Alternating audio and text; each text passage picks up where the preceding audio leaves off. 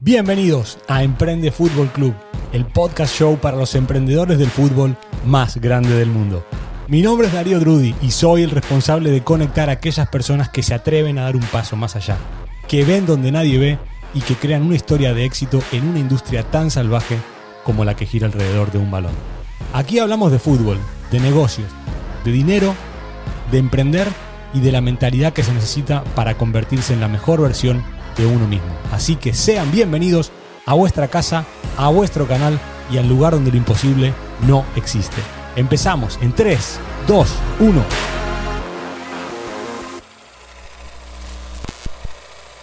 Hoy es de los días de los días de los días especiales. En realidad cada podcast tiene una historia y este tiene ¿cómo les diría? Eh, el invitado de hoy tiene quizá él no lo sabe, pero tiene un impacto muy grande en mi carrera, eh, porque es y ha sido desde hace muchos años un espejo de alguien en el cual yo me fijé cuando empezaba en este sueño de, ser entrenador, de trascender en la industria, y, él cuando tenía 25 años, y yo tendría 22, 23, no nos llevamos mucha, mucha edad, ya estaba haciendo ruido en el, en el fútbol español, y yo decía estaré lejos, no estaré lejos, me estoy equivocando en algo grande que no veo, qué está haciendo este chico, por qué está ya rozando con, la punta de los dedos el fútbol profesional y yo estaba en un equipo de, de, cadetes.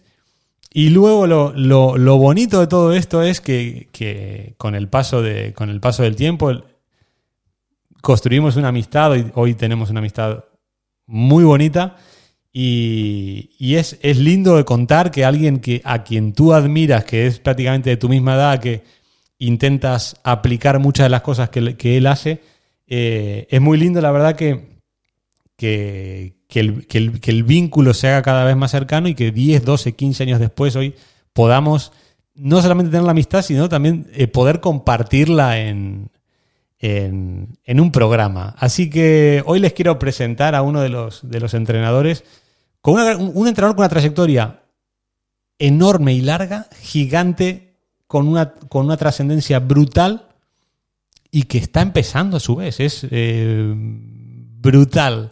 Eh, seguramente sea alguien que, dentro de muchos años, digamos, el señor Rubén Alves eh, ha dejado un, legado en el, en el, fútbol mundial. Así que, Rubén, amigo, bienvenido a, bienvenido a Emprende Fútbol Club. ¿Qué, qué, motivo hoy, hoy que, estemos charlando aquí? La verdad que, la verdad que sí. Ya sabes que, el tiempo que pasamos, sobre todo si tenemos en cuenta la última experiencia, se nos hace, se nos hace corto. Somos capaces de empezar a la, a la una de la tarde y acabar a la una de la mañana.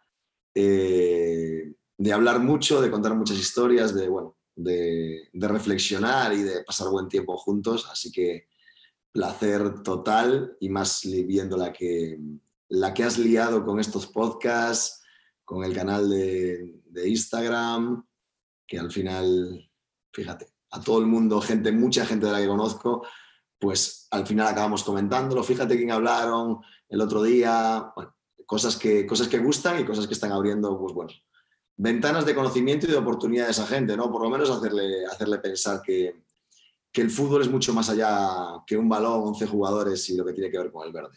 Es verdad, ¿te, diste cuenta que me, gusta que, que no, no, lo, no, lo, iba, no, no, lo tenía, no lo tenía en cuenta. y es importante. Me gusta que saques nuestra última reunión, la última vez que nos vimos personalmente hace poco, que fue Rubén, vamos a ver, nos vamos a comer y nos han echado. Terminamos cerrando el. comiendo, merendando, cenando en el mismo restaurante.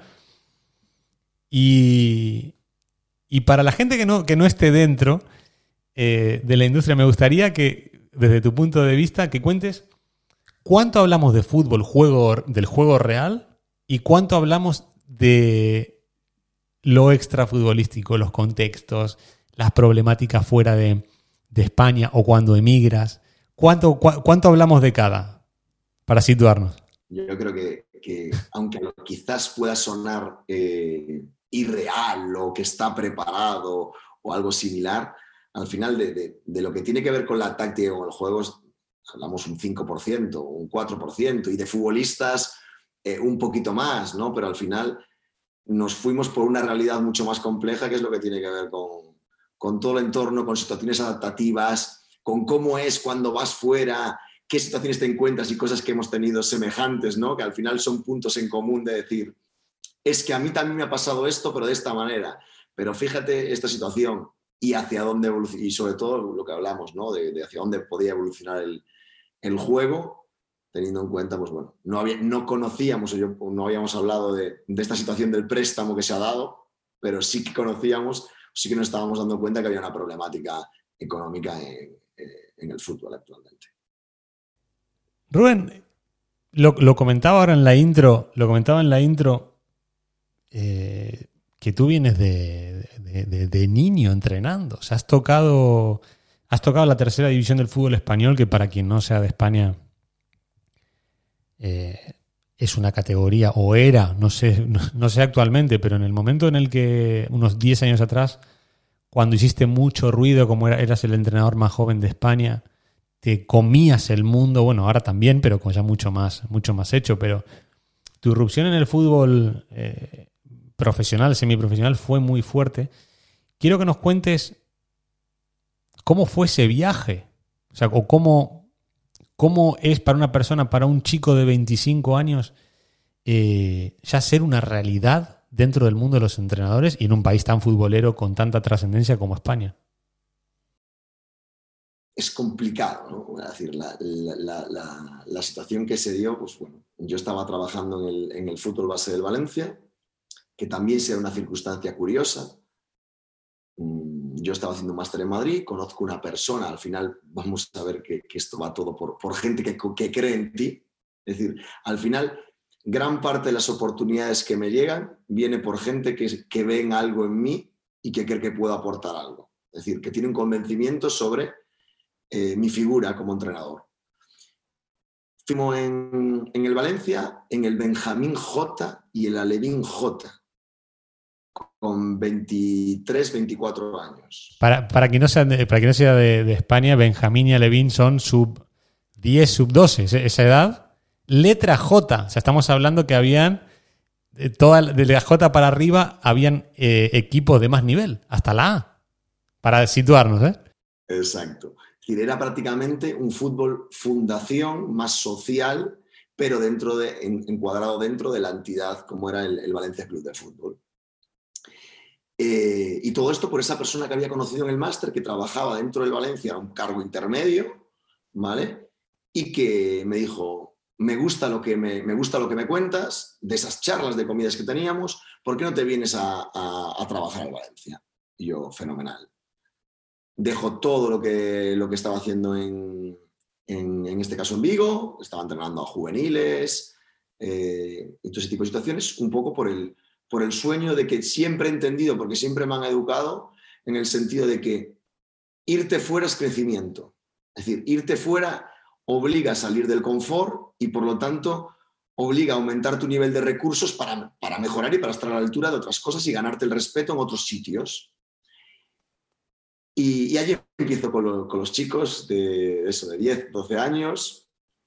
Y hay otro día clave, porque esto va por momentums. Hay otro día clave en el que reúnen a todos los entrenadores de la base. Los reúnen y, proponen si alguno está de manera desinteresada, interesado en hacer un seguimiento de jugadores sub-23 de equipos no filiales eh, de toda España. Un seguimiento de análisis de minutos, de, enviar un informe. Dentro de esos, pues, 80 eh, entrenadores que éramos, eh, de esos todos a Levin J, A, B, C, D, etc. Y yo tenía la mentalidad de que iba allí para intentar ser profesional del fútbol. Entonces yo dije, yo me apunto. ¿Por qué no? Tengo tiempo, estoy en una ciudad, no conocía a nadie en esa ciudad más que la persona que, con la que había tenido relación, yo me uno y empiezo a hacer mi trabajo. Y a los dos, tres meses se da otra circunstancia, otro momentum, que es que el entrenador de un cadete eh, tiene una oferta del extranjero para ir de asistente y deja un puesto vacante en el KDTV del Valencia. Y hacen unas, un casting, entre comillas, de entrenadores. Yo en, yo en Vigo ya había entrenado mientras jugaba al fútbol a cadetes y juveniles, es decir, estaba ya por currículum y tal, y, no se reúnen con tres, cuatro entrenadores, pues bueno, una serie de preguntas, una serie de, de mini casting, ¿no? Como vemos determinadas cosas, y me dan el equipo. Es decir, y paso a entrenar al cadete en Valencia en tres meses por otra circunstancia momentánea. Acabamos una buena temporada en el Valencia, lógicamente ganamos el título porque es imposible no ganar, me refiero cuando compites eh, con, esos grandes equipos, los equipos primeros de las ciudades, en categorías como son lo normal es ganar, que esto es otro tema que, de debate importante, que cuánto tiempo tiene que estar un entrenador en una cantera. Es, otro, es un melón que yo abriría y que algún que si te interesa luego, luego lo charlamos. O, otro podcast, se puede, dar para una serie de ganar. Exacto, porque eso es una discusión que tengo yo mucho con la gente, el tiempo que necesita. Y bueno, y me encuentro con otra persona que confía en mí dentro de, dentro de, ese, de ese, club, que tenía vinculación con ese, con ese club, eh, y que quiere apostar por mí en un sitio donde él tiene relativamente influencia que es un equipo de tercera división de la comunidad valenciana. Y me dice, yo creo lo que estás haciendo, creo que eres la persona, eh, buscan un proyecto con una persona joven porque hay pocos recursos y quiero que te reúnas con, con el director deportivo del club. Y me reúno.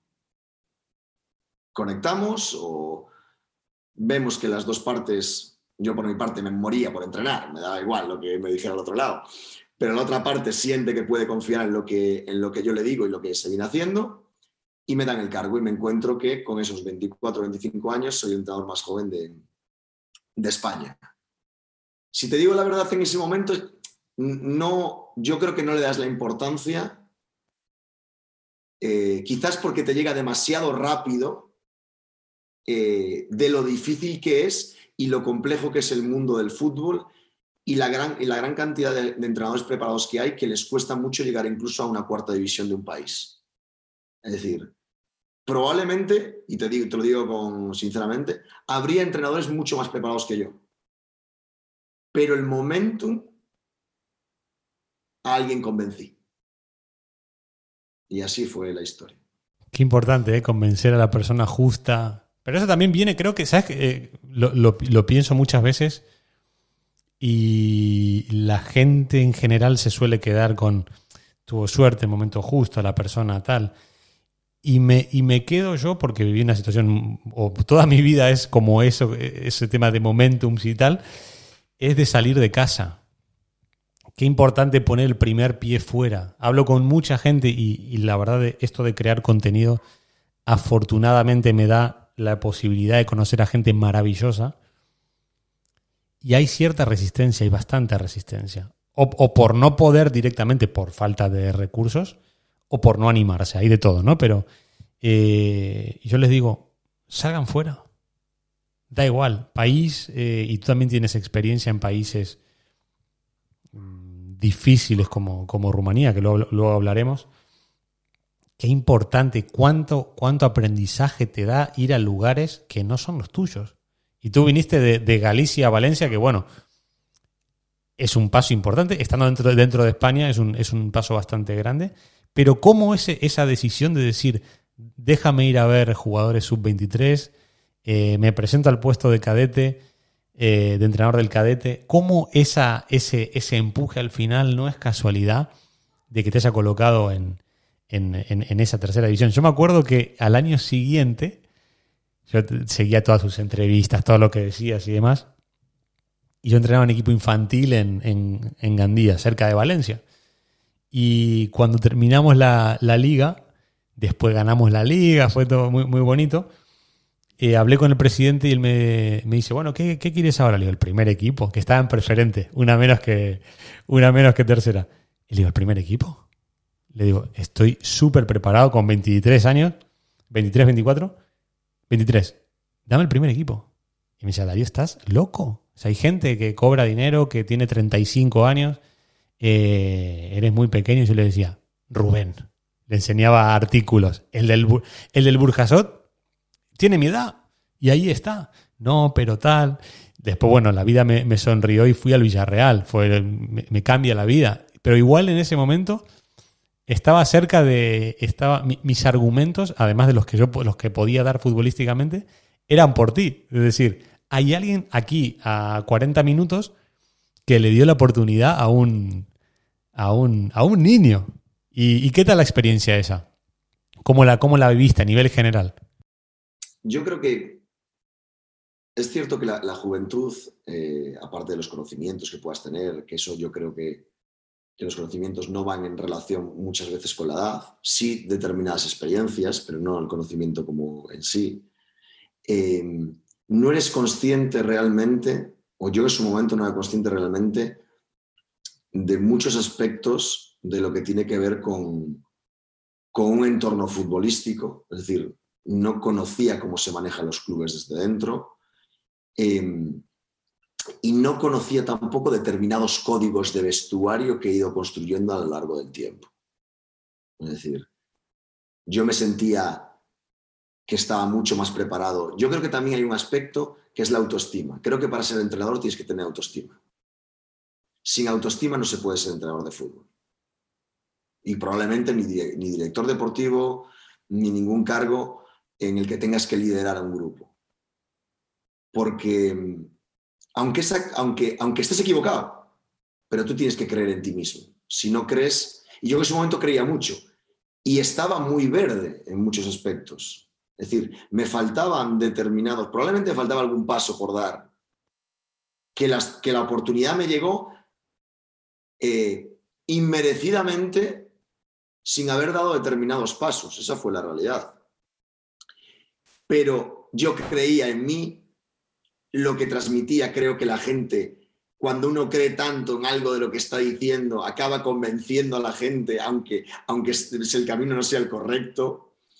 Eh, y fui viviendo muchas situaciones. Lógicamente, queda siempre un poco marcado por la edad, la juventud. Siempre, yo en toda mi carrera deportiva, cuando he llegado a casi a todos los sitios, siempre me he encontrado con los mismos argumentos. Cuando van mal las cosas y siempre me he encontrado con los mismos argumentos cuando van bien. Cuando van mal, hablamos de falta de experiencia, hablamos de es demasiado joven, hablamos de control de vestuario, hablamos de, es que en determinadas situaciones necesitan, porque alguien que les meta caña al futbolista, porque parece que juventud no impone el mismo respeto, y cuando van bien, técnico novedoso, líder actual que conecta bien con su plantilla, eh, variantes tácticas. Es decir, entonces, siempre que voy llegando a algún lado, porque sigo siendo joven, te vas encontrando con los creyentes y los desconfiados. ¿no? Entonces, nuestra... Pero esto yo lo asumo ya como una realidad. Es decir, mi labor es convencerlos a través de a mi vestuario, a la junta directiva, a la dirección deportiva, a la afición, con, cada uno con unas, con unas partes diferentes, de que, de que este es el entrenador que soy. ¿no? Qué, qué difícil es vivir, a mí me sigue pasando igualmente, qué difícil es vivir más de una década siendo joven. O sea, parece, parece, parece cachondeo, pero no. pero, no es así. Lo digo muy en serio. Qué difícil es vencer siempre esos mismos estigmas, esos mismos argumentos. Es muy complicado. Es que Tú ten en cuenta que cuando tenía eh, esos 24 años era joven en tercera. Pero claro, a día de hoy, en segunda división A, soy joven también. Y, hace eh, una temporada era el entrenador más joven en Rumanía, de la historia de Rumanía. Había entrenado en primera división. Entonces, vas saltando y sigues teniendo la etiqueta, si no el más joven, sigue siendo el joven de, la parrilla de entrenadores que te encuentras, ¿no? Entonces, la mentalidad va siempre un poco en la misma línea. Pero lo bueno de haberlo vivido varias veces es que ni te afecta y entiendes cómo gestionar esas opiniones que se pueden, que se pueden tener. Rubén, el, vamos a hacer un, paréntesis, ahora que nombraste lo del vestuario, ¿cómo, te, cómo gestionaste lo del, lo no haber sido futbolista? Que esa es otra, entiendo que no, sé si te la olvidaste de la lista, a mí me ha pasado mucho, es que no ha jugado, es que no ha vivido eso desde dentro, y digo, a ver, pero estoy en un vestuario profesional desde los 24 años, ¿se puede compensar? No, no es lo mismo, ok. Eh, esto nunca, nunca, nunca, va a llover a gusto de todos, pero ¿cómo gestionaste eso, la de la del no exfutbolista? Yo ahí em, es como una mezcla. Yo he jugado al fútbol, he llegado a jugar en tercera división, eh, tres temporadas. Entonces, cuando vas, cuando has jugado tres temporadas en tercera división, no tienes problema con respecto al futbolista en tercera división. No es Uh, una ventaja, porque lógicamente el de, el de, primera división siempre inicialmente tiene el respeto más ganado que, el, que, no ha jugado en categorías superiores, pero cuando vas ascendiendo de categoría, sí es cierto que el, no jugar nunca suma, es decir, eh, a nivel de imagen inicial no suma.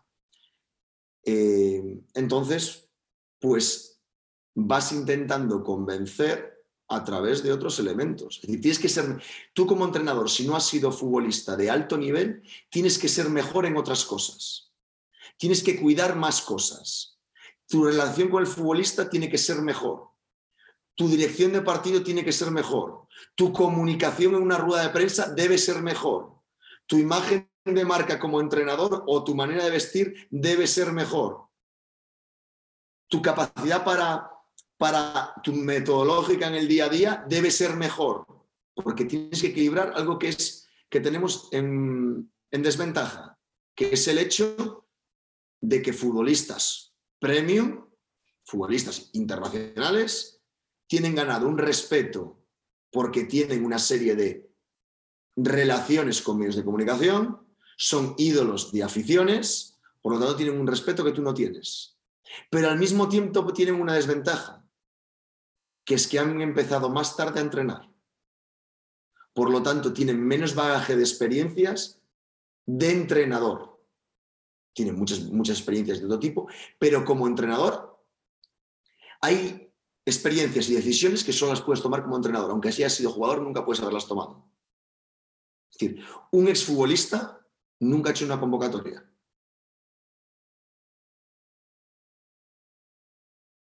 Fin. Me, gusta. lo, cerramos ahí. Vamos a saltar.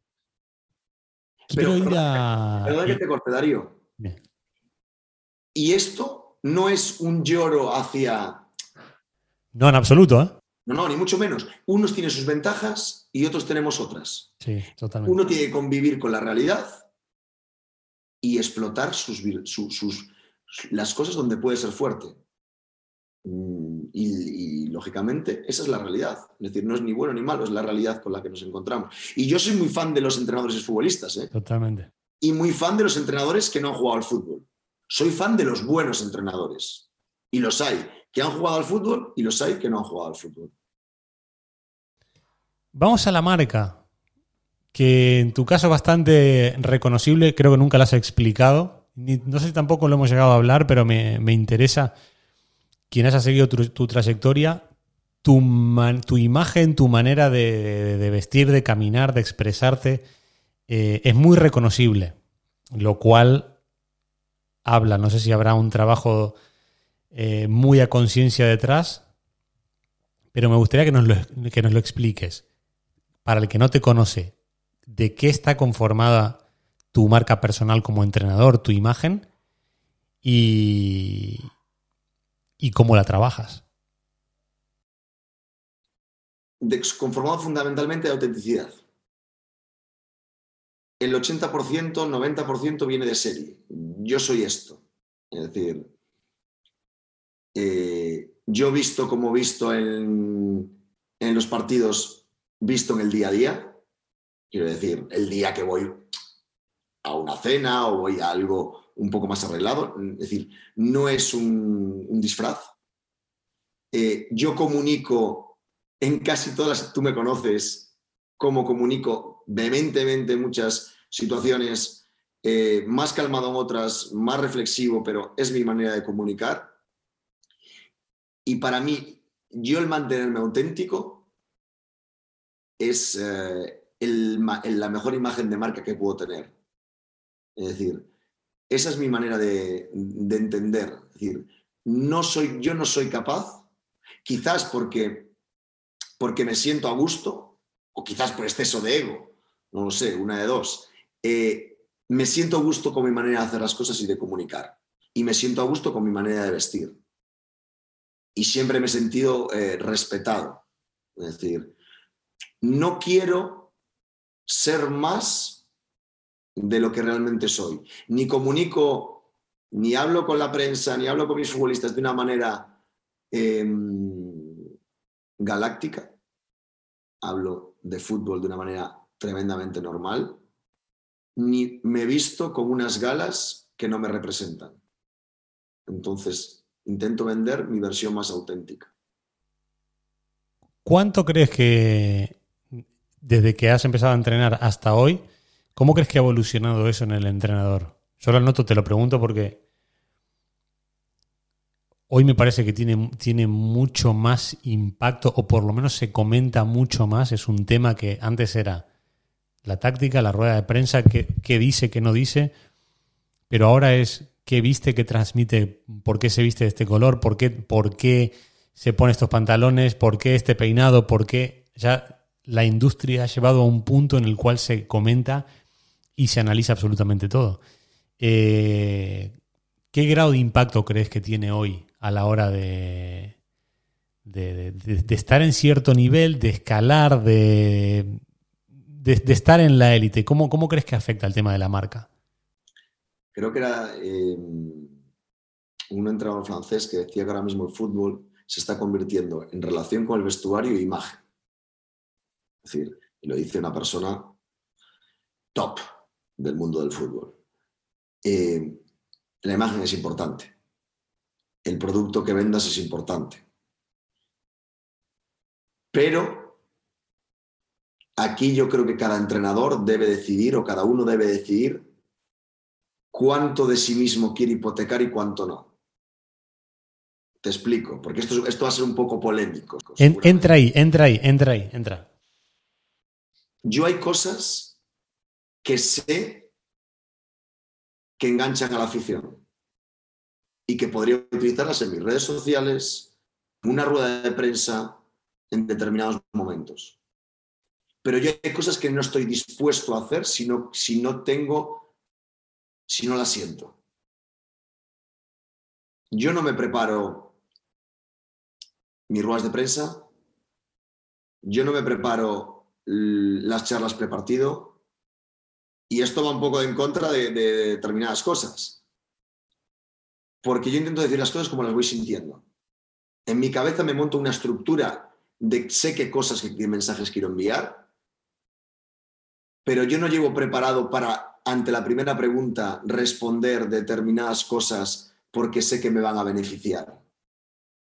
Pero porque yo soy así. Y sé que podría, probablemente, me podría beneficiar a nivel de mi imagen. Pero esto va en función de los valores que uno tiene.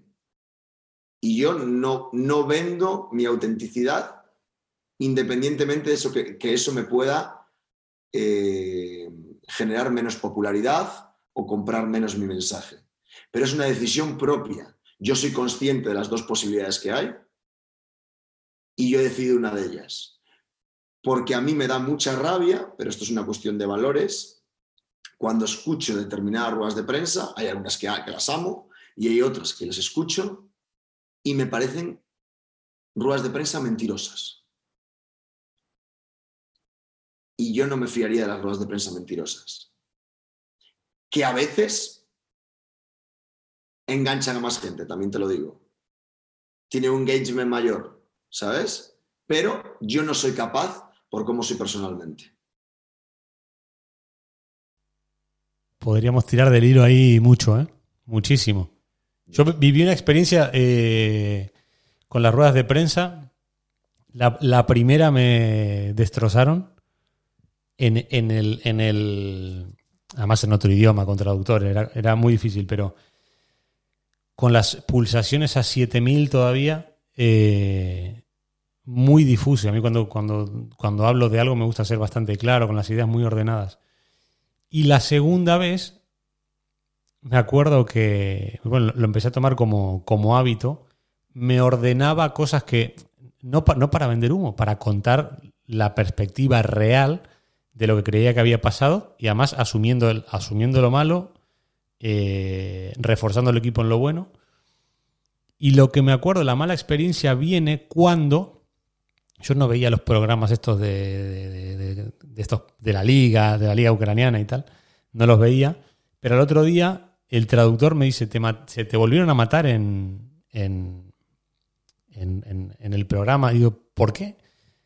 Porque te sacaron igual la rueda de prensa duró 10 minutos, 15 minutos, y sacaron un trocito que con la traducción tenía un sentido que, en español se decía de una manera, en ruso era de otra, y se quedaban con eso y tenían tela para, para, generar la controversia de la nada. Y había explicado, yo me había propuesto, no sé si erróneamente o no, explicar lo que había pasado como si fuera el equipo, como si le hablara a futbolistas, con un lenguaje muy entendible, muy claro, pero explicarlo por fases del juego, muy, muy estructurado para que no se escape nada. Y la prensa volvía a buscar ese, ese tinte rosa eh, para, para, para, para, vivir de un comentario. Y realmente a la gente no le llega. O sea, a, a, tu, a tu afición no le llega. El que, el que está viendo la tele ve esos 15 segundos que te cortan y te sacan de contexto y por eso, y que ahora lo, hablamos mucho aquí en, mis redes, de cómo los jugadores, entrenadores de momento menos, pero yo creo que en algún momento va a explotar, cómo ya jugadores cansados de ese, de ese fuera de contexto se ponen a jugar a los videojuegos en su Twitch y empiezan a hablar. Y empiezan a comentar, yo creo que es esto, creo que es lo otro. Y después la prensa tradicional saca extractos de lo que uno dice en su propio canal. O sea, es es el perro que se muerde la cola. Pero cómo me gusta que, me gusta que hayas tocado este... Ahora te voy a contar una anécdota parecida a la tuya. Dale. Eh, llegamos a, Rumanía a falta de, jugando el playout de descenso, eh, a falta de, nueve jornadas. Bueno, se vende la, película de entrenador extranjero, del más joven, etc. Eh, en ese momento la persona que estaba metida un poco que nos firma era era una, famosa gente de allí también, que muy mediática, muy de show off. Y, y da la circunstancia que perdemos, jugamos el primer partido, perdemos 1-4, jugamos el segundo partido, eh, perdemos 0-1. Me querían matar. Y yo con la camisa como la llevo ahora, con la camisita, con mis pantalones, mis zapatillas, entonces, en uno de estos programas que estamos hablando, un exfutbolista eh, rumano dice que no sé para qué he venido, que debería ir tal y como voy vestido mejor a Gran Hermano, a Big Brother de Rumanía. Y otro en esa misma tertulia en ese momento que dice que parece que no ha venido un entrenador de fútbol, sino que ha venido Enrique Iglesias. Y empiezan a salir eh, en prensa escrita, digital, la típica foto, Enrique Iglesias, Rubén Alves. Eh, claro, tú ten en cuenta esto, recién llegados a Rumanía, llevábamos 10 días, porque al final un partido, el otro, dos días de entrenamiento, ya en descenso, ya está, lo cogimos el equipo en descenso, pero todavía más en descenso.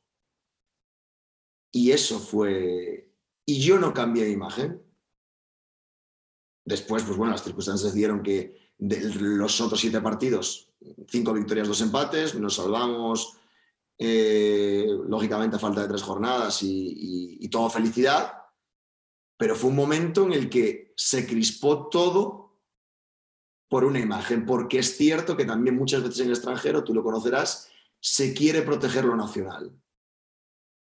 Y se siente una amenaza del entrenador extranjero en un entorno donde, si yo soy entrenador rumano, normalmente los comentaristas son exfutbolistas o entrenadores también rumanos o polacos, o ucranianos, o de donde sean, y hay unos lazos de afectividad o de, no es, cuesta integrar que nueva gente pueda venir de fuera a implementar ideas diferentes, a aportar conocimientos diferentes y a quitarme el trabajo.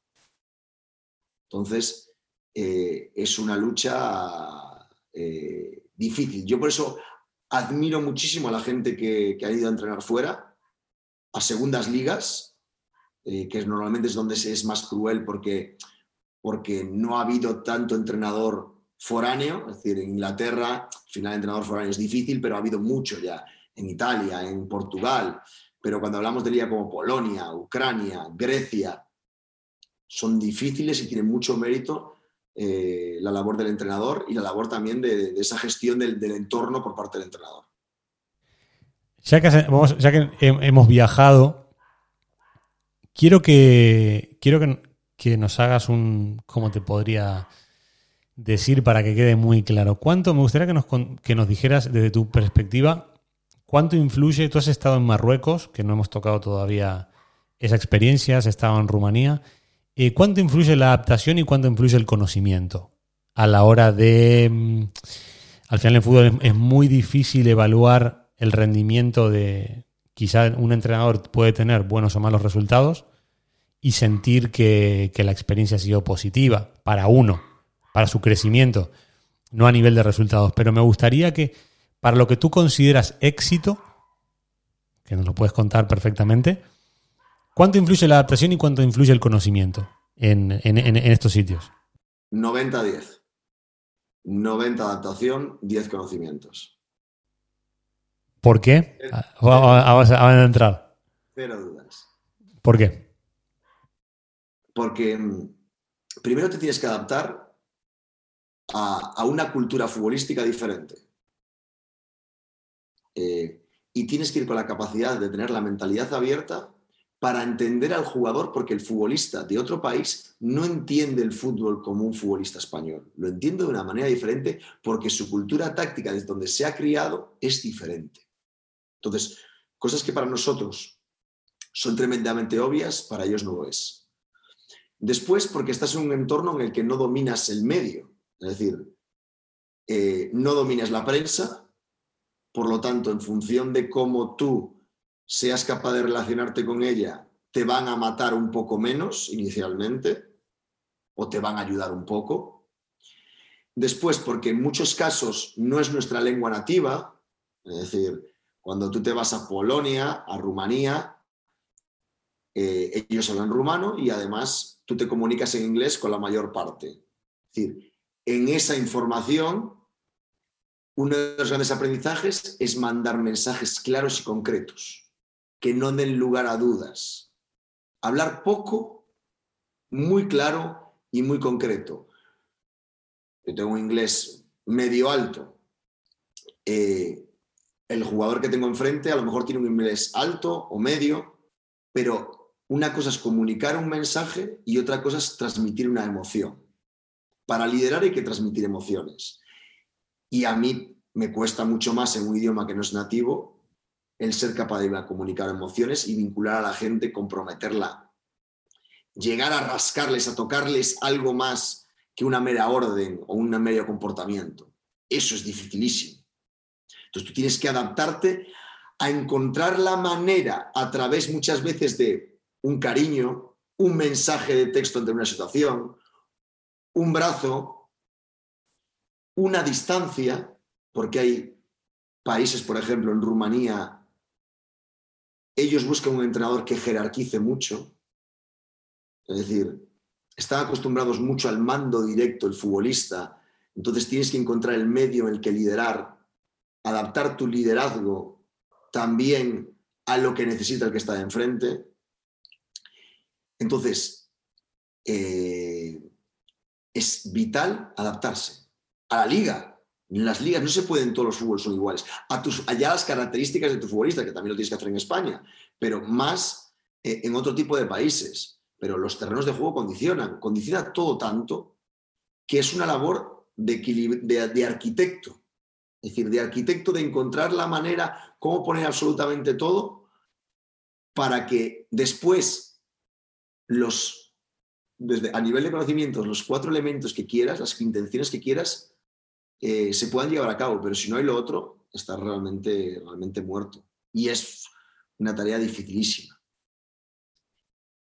Y no he hablado de política, ¿eh? No he hablado de política que, lo, con lo que tiene que ver con lo de arriba, con, con, directivos, presidentes, eh, que esa es otra parte adaptativa también. O, puedes entrar, ¿eh? Las cenas, con el presidente muy importante a veces. Puedes, puedes contar algunas si quieres, ¿eh? Bueno, eh, no, es, no hay ninguna en concreto, pero sí que hay. Peculiaridades. Que, bueno, que a veces te encuentras con, con, como mucha gente que tiene influencia sobre alguien y a veces tienes que ir a cenar con el presidente si va la otra persona. Cuando a lo mejor a ti no te apetece, pero tú ir ahí te aseguras que la información que vas a, que vas a transmitir llega limpia y no llega condicionada por una tercera persona.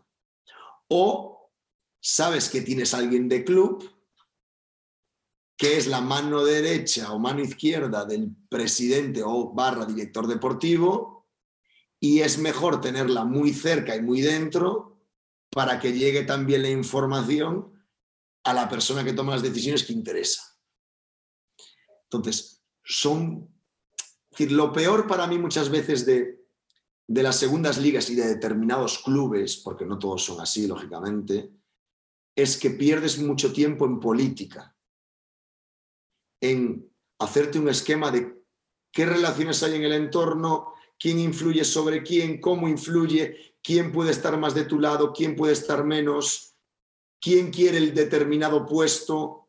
Es un poco un juego de tronos que, como entrenador es sucio, pero es imprescindible. Para la gente que me identifico mil por cien, para la gente que, que somos muy, muy, muy de fútbol y que, y que venimos de esa camada de entrenadores jóvenes que viene de abajo, eh, qué difícil es gestionar eso. Yo tuve momentos de decir, si no es fútbol esto, o sea, estoy el, el 80% de mi tiempo es Juego de Tronos. Es qué le va a decir el traductor. Si, la del traductor es otra. ¿Quién le paga al traductor? Si le paga el club, estás muerto. Si le pagas tú, tienes más posibilidad de, que el mensaje llegue. Eh, ¿cómo, ¿Cómo ahí influye tanto la adaptación, tu manera de ser? Y al final, eh, yo me, planteaba en algún momento, ¿dónde está, dónde puede, dónde puede estar la capacidad de trabajar en la semana? Tanto de lo que nos gusta a nosotros, a los futboleros, de preparar el entrenamiento, sentarte tranquilo, eh, ajustar las tareas, los equipos, eh, la esencia por la cual vienes peleando de, abajo, que es lo que más gusta en el mundo.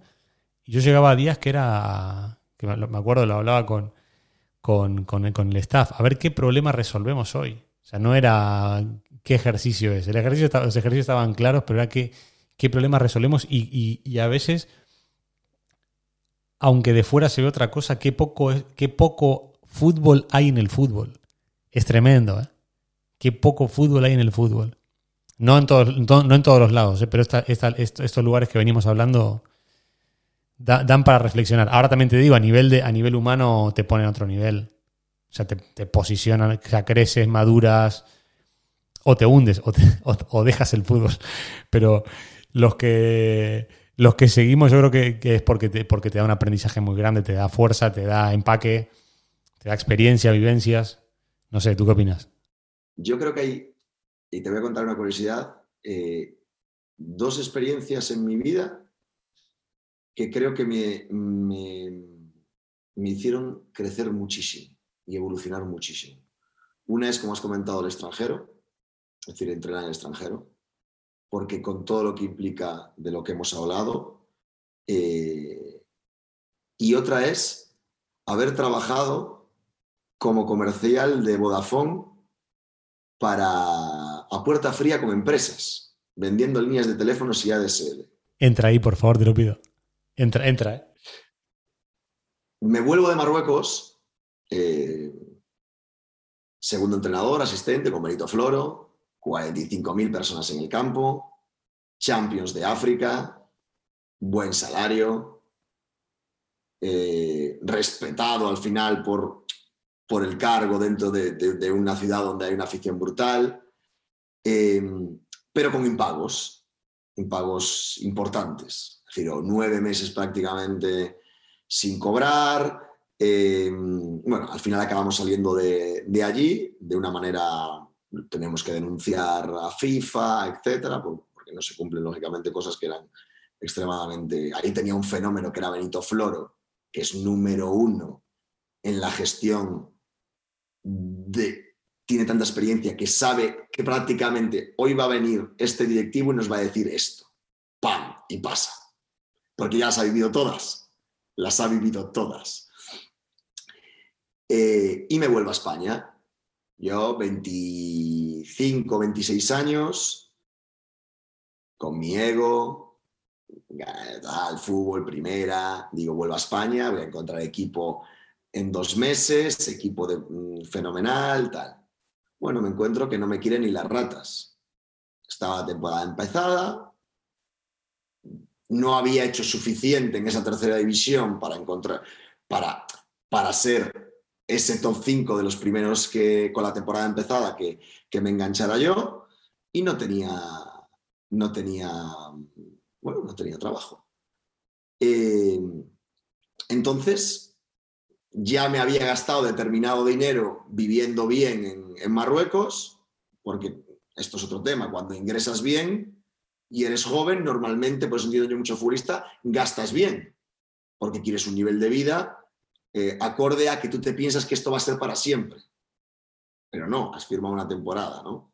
No hablo de nada extraordinario, no hablo nada extraordinario, pero un nivel de vida bueno. Entonces estoy tres meses sin trabajar en Valencia y hay un momento en el que digo, me pongo a currar o no tengo dinero. Me da para pagar dos meses más de alquiler. Y entonces me pregunto, ¿qué sé hacer? No tengo experiencia en otra cosa que sea fútbol. Eh, tengo la carrera de, de, INEF, pero, pero no sé, tampoco estaba el tema. Y hay una, hay una entrevista para vendedor de Vodafone Goodtel, que voy a decir la marca, la, historia, a puerta fría con empresas. Me voy a la entrevista, les miento un poco, estoy, voy a, esto es primicia, les miento un poco, les digo que estoy cansado del fútbol porque me deben mucho dinero y que no quiero volver a entrenar y que ya quiero dedicarme a otra cosa. A veces hay que hacer alguna cosita de estas para... Esta, esta va a salir en prensa nacional, ¿eh? Seguro. Me contratan, ¿vale? Me compro mi trajecito, eh, espectacular, em, mi maletín, fenomenal, los zapatitos, llego allí, me ponen primero con, el típico chico jefe de equipo que tiene más experiencia, que te acompaña en los primeros días a ir a las empresas, a llamar a la puerta, nadie quiere nada, porque no es algo que, es decir, cuando tú llamas nadie quiere nada, tienes que vender el producto. Eh, y a ver si vendo alguna línea. Bueno, a los cuatro días empiezo yo solo. Primer mes, cero líneas de teléfono. Mis compañeros que entran conmigo, cero líneas de teléfono. Llama al jefe, a uno de mis compañeros, lo despide. Llama al jefe, al siguiente compañero, lo despide. Me llama a mí y digo yo, bueno, blanco y en botella, tampoco hay muchas vueltas que darle. Y me dice, iba a despedirte, pero como has traído muchas facturas, porque el paso previo a, que te cierren una línea es conseguir la factura de, la empresa para poder hacer, estudiar su caso. Eh, te voy a dar un mes más. Y yo, pues nada, vamos allá. Y en el mes 2 y en el mes 3 consigo hacer el objetivo trimestral recuperando el primer mes por un tema de decir, yo esto tengo que poder hacerlo, darle vueltas. Yo soñaba por las noches cómo vender líneas de teléfono. le daba vueltas y decir, voy a ir a esta. Yo he llevado muffins a la recepción de un despacho de abogados para que la recepcionista me consiguiera hablar con el jefe. Es decir, y me fui adaptando a todo ese mundo que es un mundo dificilísimo. Es decir, tiene un mérito y yo digo, ahora mismo, siempre digo a todo el mundo, todo el mundo debería tener una experiencia de tres, cinco meses de vender eh, algo, lo que sea, Biblias, libros, aspiradoras, líneas de teléfono, tarjetas. Rubén, ¿y el ego? Es decir, eh, te estoy escuchando y, veo el estadio del Guidad, era, ¿no? El equipo abarrotado, porque yo lo seguía abarrotado tú, te levantabas cuatro órdenes, Dios, 25, 26 años, joven, guapo, el mundo por delante, y pasas de eso a, llevar muffins. Si tú, ¿dónde, estaba el ego ahí? Creo que más ego eh, tenía en no, en no poder volver a casa. Es decir, no reconocer un fracaso y decir, yo no voy a volver a mi casa a vivir con mis padres porque he fracasado. Y eso era como lo que decías, no, que lo voy a conseguir, que es que tengo que hacerlo, ¿por qué no voy a poder hacerlo? Y yo veía a los de la oficina y decía, si este vende, ¿por qué no voy a poder vender yo? Yo le preguntaba mucho, porque creo que es una gran virtud de, la preguntar mucho. Y cuando esto, y cuando esto, y, en estas situaciones, eh, y bueno, y al final fui eh, incrementando eso y no te imaginas la satisfacción personal cuando consigo el objetivo de las líneas, de mis 70 líneas, que lo recordaré siempre, había que hacer 70 líneas. Después había objetivos por ADSL, objetivos por otro tipo de, servicios, pero la de las líneas de teléfono eran 70 líneas. Mi primera línea fue un taller, tres líneas de teléfono. Y, pero te obliga, que es lo, por lo que lo recomiendo yo, a tener una sensibilidad especial con la persona que está enfrente, diagnosticar qué necesita para tener confianza en ti y ofrecerle el producto y generar ese vínculo para vender. Y eso no es otra cosa que la relación con personas. Se llame futbolista, se llame dirección deportiva, se llame señor presidente, se llame eh, eh, un medio de comunicación, es diagnosticar qué necesita esa persona para confiar en ti. Y la puerta fría te la da, porque a diferencia de un vendedor de una tienda normal, es decir, cuando tú vas a comprar un portátil, tú tienes la voluntad de comprar.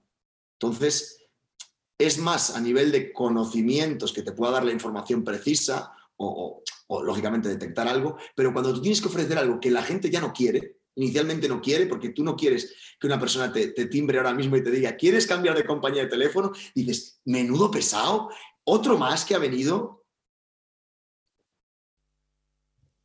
Es duro. Muy duro, ¿eh? la, verdad, me, pone. No, la sabía ni de. Y esto no está, no está preparado en absoluto, no la sabía, ¿eh?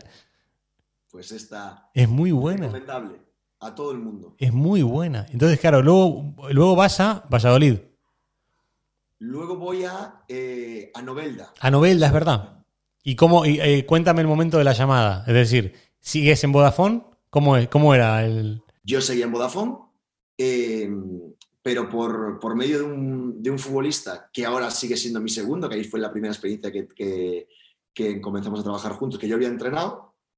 Él había sido leyenda, bueno, y es leyenda en, en Novelda, que es Antonio Madrigal, que le hizo el hat-trick al Barça, bueno, tenía buena relación con el presidente y él me tenía en buena consideración porque cuando yo lo había entrenado una temporada. Entonces me llamó un día y me dice, en Novelda están buscando entrenador.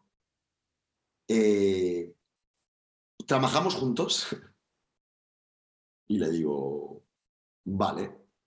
Eh, voy a hablar con el presi y quiero que te conozca y a ver si lo sacamos para adelante. Y allí me fui de Valencia a Alicante por un plato de lentejas es decir, cobrando menos dinero, lógicamente, porque cuando como vendedor se cobra bien si vendes, eso hay que decirlo, me refiero. Pues. ¿Estabas contento con, con lo que estabas ganando en Vodafone? Es, decir, mm, estaba contento. Lógicamente querrías ganar más, ¿no? Pero es un sueldo digno. Quiero decir, tú si funcionas bien en, Vodafone y vendiendo líneas de teléfono, eh, es un sueldo digno.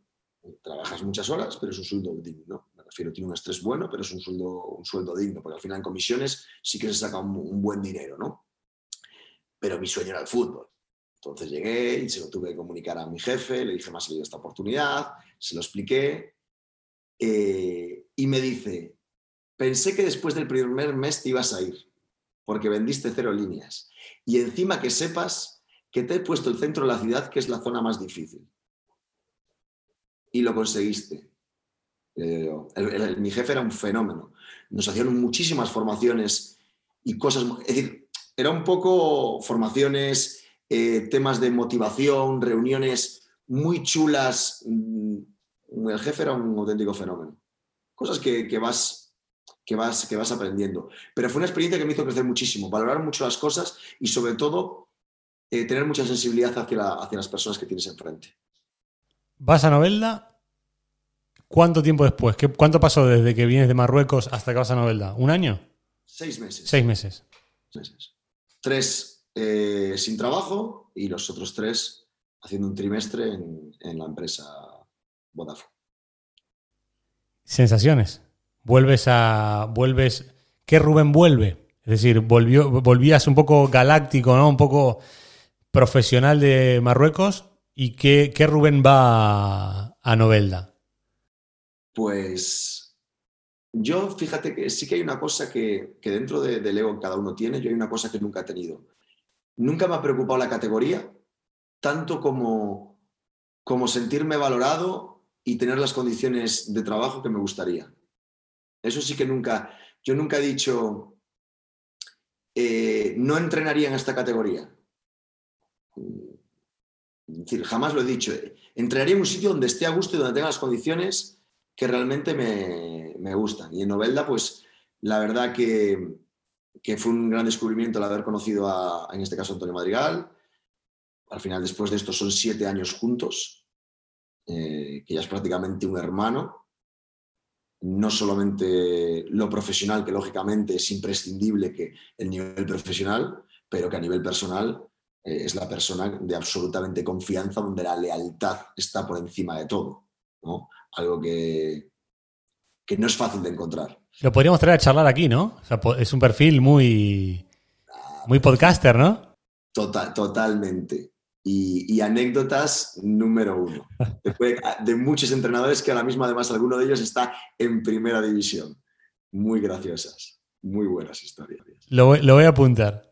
Eh, Rubén, una cosa eh, que me parece, me parece, aquí, aquí pues, bueno, vienes dando, la, verdad que, todo tu relato tiene, tiene engagement por, por lo que es, por, además por cómo hablas y porque hoy Hoy es fácil hablar con el periódico que cuando tú lo abres pone que Rubén, que Rubén es el, entrenador del Lugo de la segunda división del fútbol español, con una carrera tremenda por detrás y por delante. Pero creo que nos estás enseñando un montón de cosas a nivel de aprendizaje. Todo el, todo el relato tuyo tiene, tiene un contenido de. es alto voltaje de, para aprender.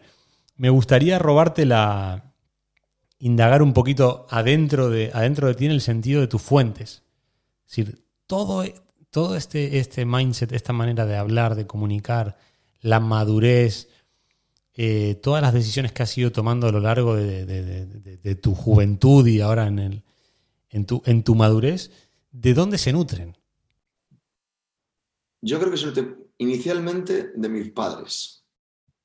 Mis padres siempre me han animado a hacer lo que yo quiera. Jamás me han condicionado. Jamás me han, más que condicionado, porque es, jamás me han metido miedo. Que creo que a veces em, los entornos generan miedo a, a las personas cuando quieren hacer cosas. Es que esto es muy difícil, es que a dónde te vas, es que tú fíjate si aquí puedes tener esto otro, y si tienes novia, ¿qué vas a hacer con tu pareja?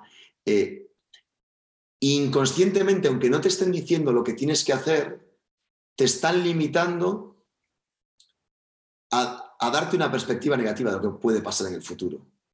Y a mí mi familia siempre me ha dado una, una perspectiva neutra. Decide lo que quieras. Toma tus decisiones. Jamás me han dicho no hagas esto. Entonces yo creo que ese es el primer punto que me permite explorar e ir a determinados sitios. Luego creo que como casi todos, eh, hemos ido evolucionando de mucha lectura eh, entendíamos que la sabiduría estaba solamente en los libros. Obsesivo me los compraba todos, eh, los leía, los releía, me hacía con cada libro un mini resumen en PowerPoint de los puntos interesantes para recordarlos. Bueno, eh, después fui dejando de leer tanto y me dediqué a ver mucho entrenamiento. Es decir, el segundo paso fue pues irme a ver al, filial de este equipo. Me voy a Madrid un fin de semana y me hago cuatro sitios, me veo, eh, etc. Pero yo siempre sí que me he hecho en cara que siempre he sido muy tímido para buscar las relaciones con la gente. Porque siempre he tenido el pensamiento de no querer parecer un aprovechado. Es decir, de que me acerca un entrenador y piense que quiere algo, quiero algo de él o le voy a pedir algo más allá. Que ahora con el tiempo lo veo equivocado, quiero decir, porque yo muchas veces se me acerca gente para algún tema y yo les abro eh, lo, que, dentro de lo que puedo y no siento eso, ¿sabes? Hay alguno que sí que puede sentirlo porque se ve muy descarado, ¿no? Pero hay gente simplemente que quiere escuchar, aprender, oír, eh, tu, opinión sobre algo, debatir. Y, pero yo he tenido ese, siempre ese recelo, ¿sabes? decir, a ver si voy a ir a hablar. Eh, me acuerdo de, de, ir a ver al, al, al, Getafe de Mitchell, entrenar. Y era como pedirle el favor a, un amigo. Error, pide favores, pide favores, relacionate, eh, escucha, Mm, ser interesado es otra cosa. Lo otro es querer adquirir información y debatir y escuchar. Eh, después pasé por esa etapa. Después de eso, eh, en los equipos que iba estando pasé por mucha reflexión, que esto creo que es fundamental. Yo creo que no hay experiencia si no hay reflexión.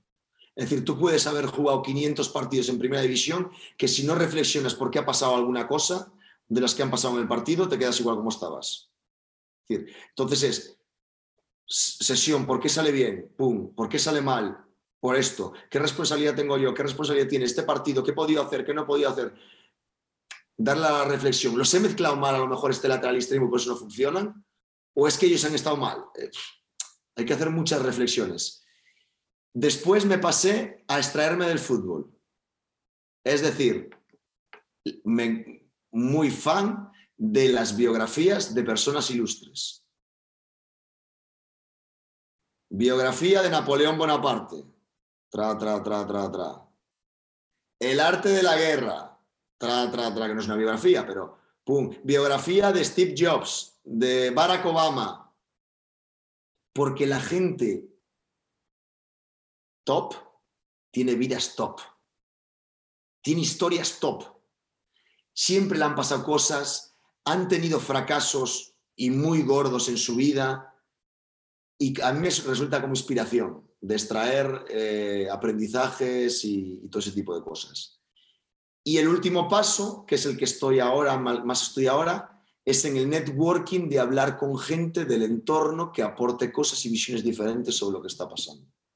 Sobre el juego, sobre la gestión de liderazgo, sobre determinadas cosas ver otras, cómo hace la gente otras cosas, pero que pueda haber ese intercambio de, sensaciones y hacer preguntas que a mí me apetece ir ahí a hacer la pregunta de verdad. Así se nos pasaron 13 horas. Eh, es. verdad. ahí es donde más aprendizajes traes. Total, total, total. Era un partido de tenis, ¿eh? Era un partido de tenis. Eh, Rubén, quiero entrar es que cada, cada, respuesta que das o cada, cada reflexión da para, da para, un programa aparte, pero ya que estamos hablando de formación, estás metido en formación. Vamos a hablar, y también para que Manu se ponga contento de que vamos a dar repercusión, sirva, de, sirva un poco también de publicidad. Estás metido también en, en formación. Me llamaste hace unos meses Después, fue después de, salvar al Lugo la temporada pasada, justo después. Y Dari me he metido, me han liado. Vamos a hablar de formación porque el entrenador del Lugo, un entrenador super top, está metido en formación y esto puede ser importante, muy importante para, para los oyentes de este programa. Cuéntanos. Pues Manu, eh, director en una, de las escuelas más importantes aquí en, España de, fútbol, me llama para organizar un máster de táctica exclusivamente, es decir, enfocado a un elemento concreto.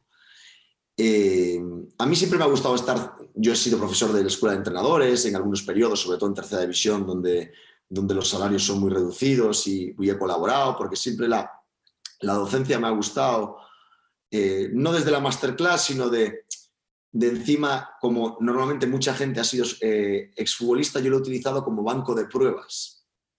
Es decir, a ver qué opinan los futbolistas de determinadas cosas, esta gente que está jugando ahora mismo al fútbol. Y, me llama Manu para organizar ese, ese, ese máster de táctica. Yo le digo, yo solo quiero dos cosas. Que pueda elegir a los ponentes y que sea in live.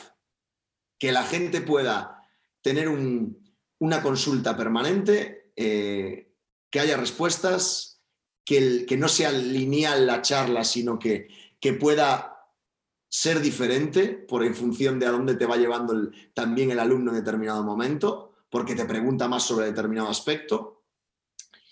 Y Manu me dijo, para adelante.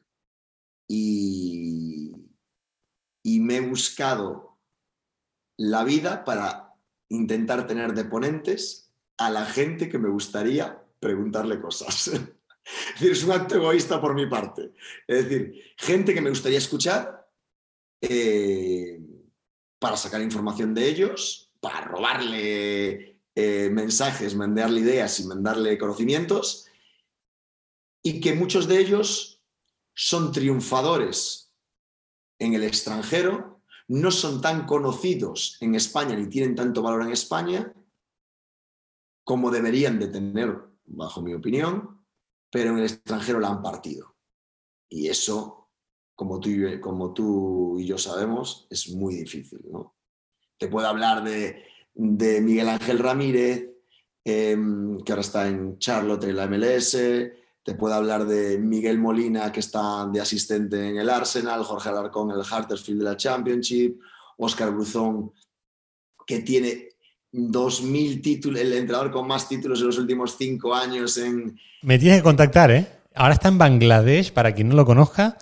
En Bangladesh, eh, máximo, ¿cómo es? Máximo entrenador con más títulos fuera de España. En el extranjero en los últimos eh, cinco años. Eh, Al podcast, directo.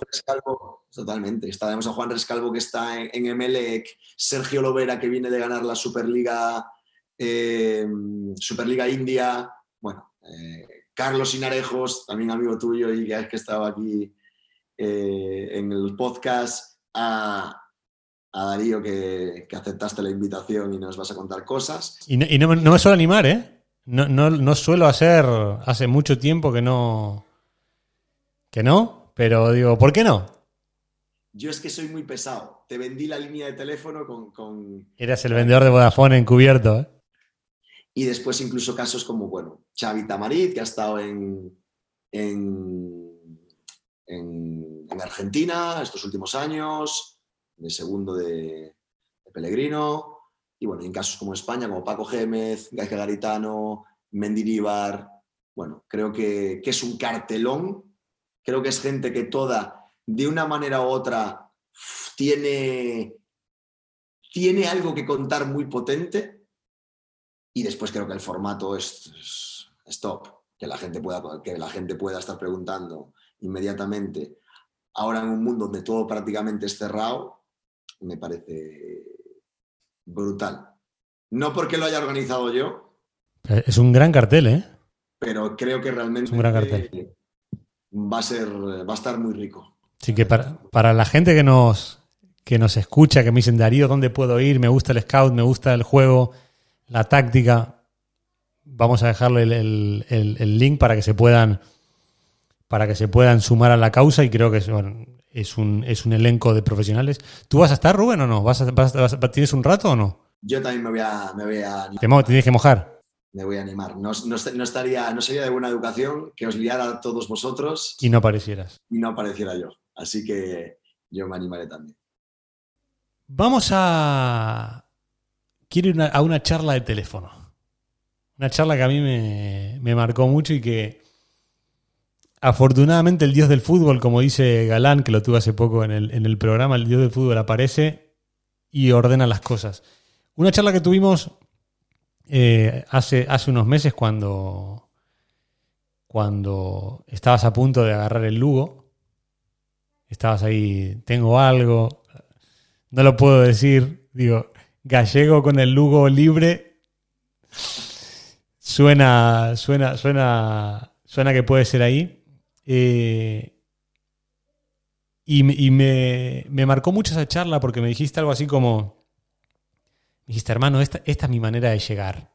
Porque yo te decía, joder, qué, qué, reto tan difícil el Lugo para quien no sea de España la temporada pasada. Cuando Rubén llega al banquillo, era equipo descendido. Por, por, por en números, en, lo que se veía, en, lo, en las quinielas se figuraba como que era equipo de segunda B. Y yo te decía, Rubén, qué, qué huevos. Primero, qué huevos y tú me decías, hermano, es, es la manera que tengo de, hacer ese clic. Y además el que, el, que, el, que, el que ahora te va conociendo dice, ¿cómo puede ser? Rubén toca el fútbol semiprofesional con veintipocos años y, pasan más de diez para llegar a la, a la, segunda del fútbol español, que para los entrenadores jóvenes, nosotros los que empezamos en España, la segunda era como la prueba de validación de decir, ahora sí, soy entrenador super élite. Y, y me marcó mucho esa conversación. Y me decías, es, la manera. El, o sea, puedo tener 15 años sentado en un banquillo, experiencia fuera, venías de primera división de Rumanía, generando buenos resultados con un hito dificilísimo.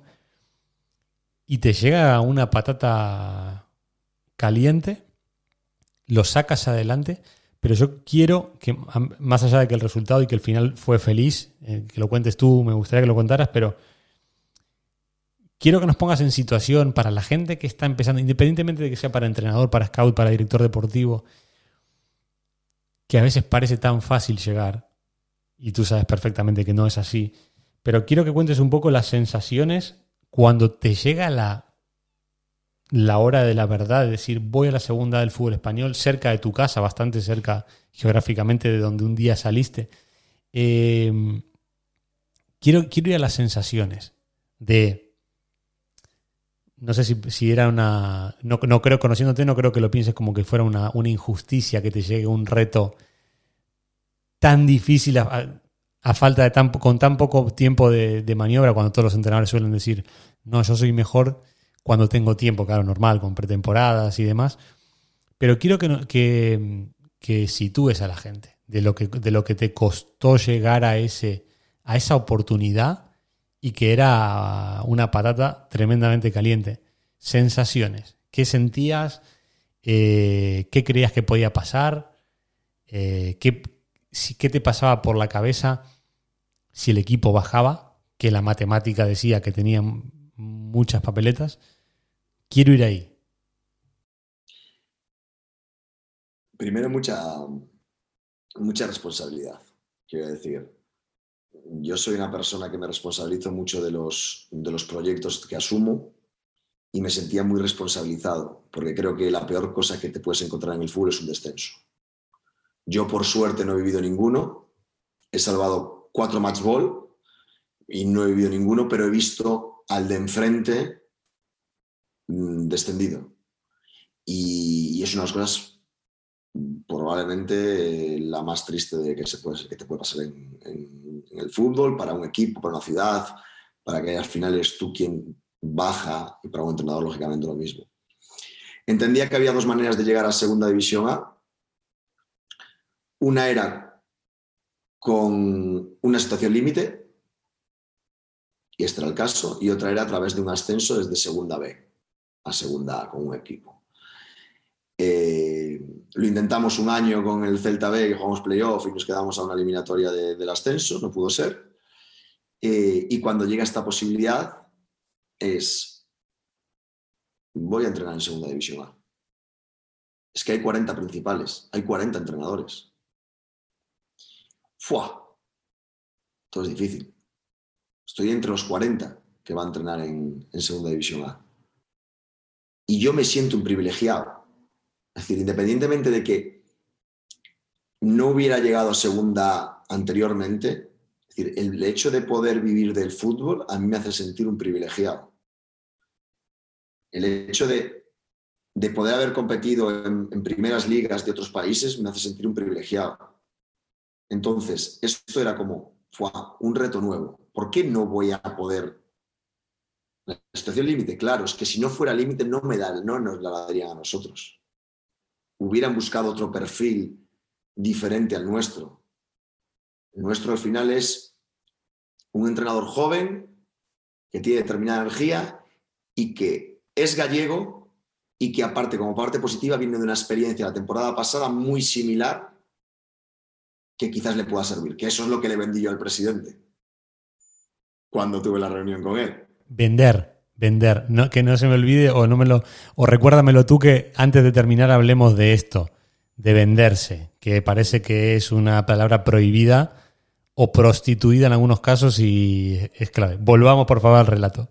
Vender, sobre todo cuando además era verdad, me refiero, era, algo que es real. Me refiero, cuando tú vendes algo que es real no estás engañando, es decir, no, no, no estás diciendo te voy a dar un iPhone y solo llega la caja. No, no, llega el iPhone y la caja. Em, y cuando llego al vestuario, pues digo, primero me voy a, Lugo sin saber ni el salario, sin firmar ni un contrato. Me daba igual. Es decir, era un mes y medio en el que para esto lo, tenemos que sacar. Yo sabía que las condiciones económicas con un tema de alimentación iban a ser difíciles, no era algo que me preocupara, mientras tuviera mi casa donde tal y, un, salario mínimo. Eh, de hecho, digo, te puedes traer una persona, me digo, no, me traigo dos, reparto lo que haga falta, pero me traigo dos. Porque la mentalidad estaba, vamos a salvar al Lu. No voy a, vivir la experiencia de segunda. No, si hemos aceptado el proyecto es porque tenemos la responsabilidad de salvarlo. No vamos a ir con las excusas, sino que como ya estaba mal, si lo, si lo descendemos, entonces como no ha pasado nada. No, sí ha pasado. Nosotros descender al, Lugo se nos, significaba probablemente cerrar las puertas de segunda A durante un par de años. Entonces, era nuestro momento, los mejores recursos humanos que pudiera tener, tener conmigo y, y a trabajar y a levantar a la gente y a convencerla y a, generar creyentes. Vamos a hacer de cuenta, te voy a cambiar los creyentes del Lugo eh, somos casi 17.000 en, en, esta comunidad. Y no sé, la, no sé la, la, la situación de cada uno a nivel personal, pero me gustaría que aproveches que aprovechemos el momento este de dificultad que estamos viviendo a nivel mundial para que nos, nos transmitas ese mensaje al que le transmitiste al Lugo, a esos jugadores cuando entraste por el vestuario, cuando viste el ambiente. ¿Qué les dijiste a ellos? Y, cómo, y, cómo, y, me gustaría que la gente que nos está escuchando se ponga en la piel de, de, de Rubén y de los jugadores y que todo lo que podamos escuchar a partir de ahora, que no lo sé, que lo podamos aplicar en nuestras, en nuestras vidas. Llegas al vestuario del Lugo, ¿cuál es el mensaje? Primero los saludo y los toco a todos. Para ver qué energía tienen. Después, lógicamente, están tristes. Mm.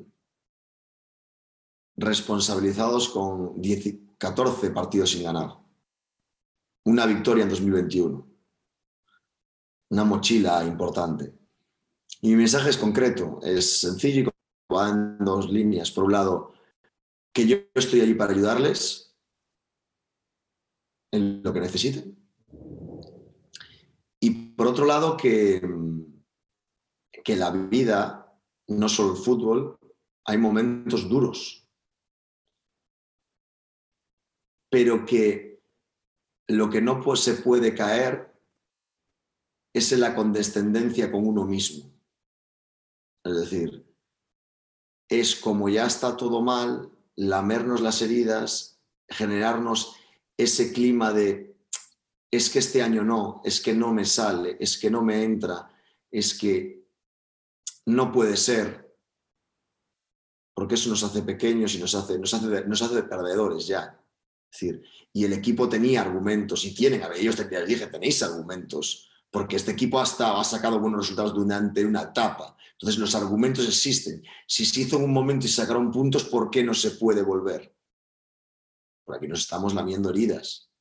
Cuando uno se lame las heridas, pues es como la vida. Cuando a uno las cosas no le salen y lo único que hace es autocompadecerse, ¿no? La compasión. Yo creo que uno de los peores elementos es la, uno de los elementos que más frenan al ser humano es la compasión por uno mismo, ¿no? O por el otro a veces. a veces hay que tener un nivel de exigencia con el otro también y no hacer lo fácil que es compadecer.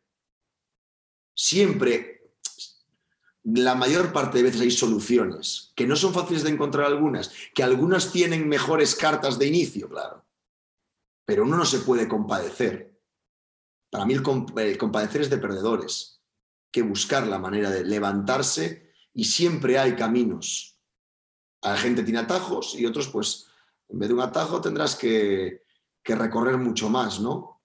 pero esa es la mentalidad que, yo he intentado tener en general. Y en esta situación en concreto eh, era eso. Y que no se avergonzaran. Porque cuando uno compite y la gente se entrega y entrena bien y está poniendo el corazón y está poniendo y se está cuidando y no hay nada que reprocharle en lo deportivo, no tiene que avergonzarse. Es fútbol.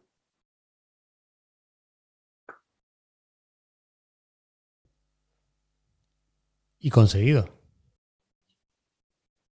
Sí, todas las vírgenes bajaron. Se alinearon, se alinean los planetas, pero.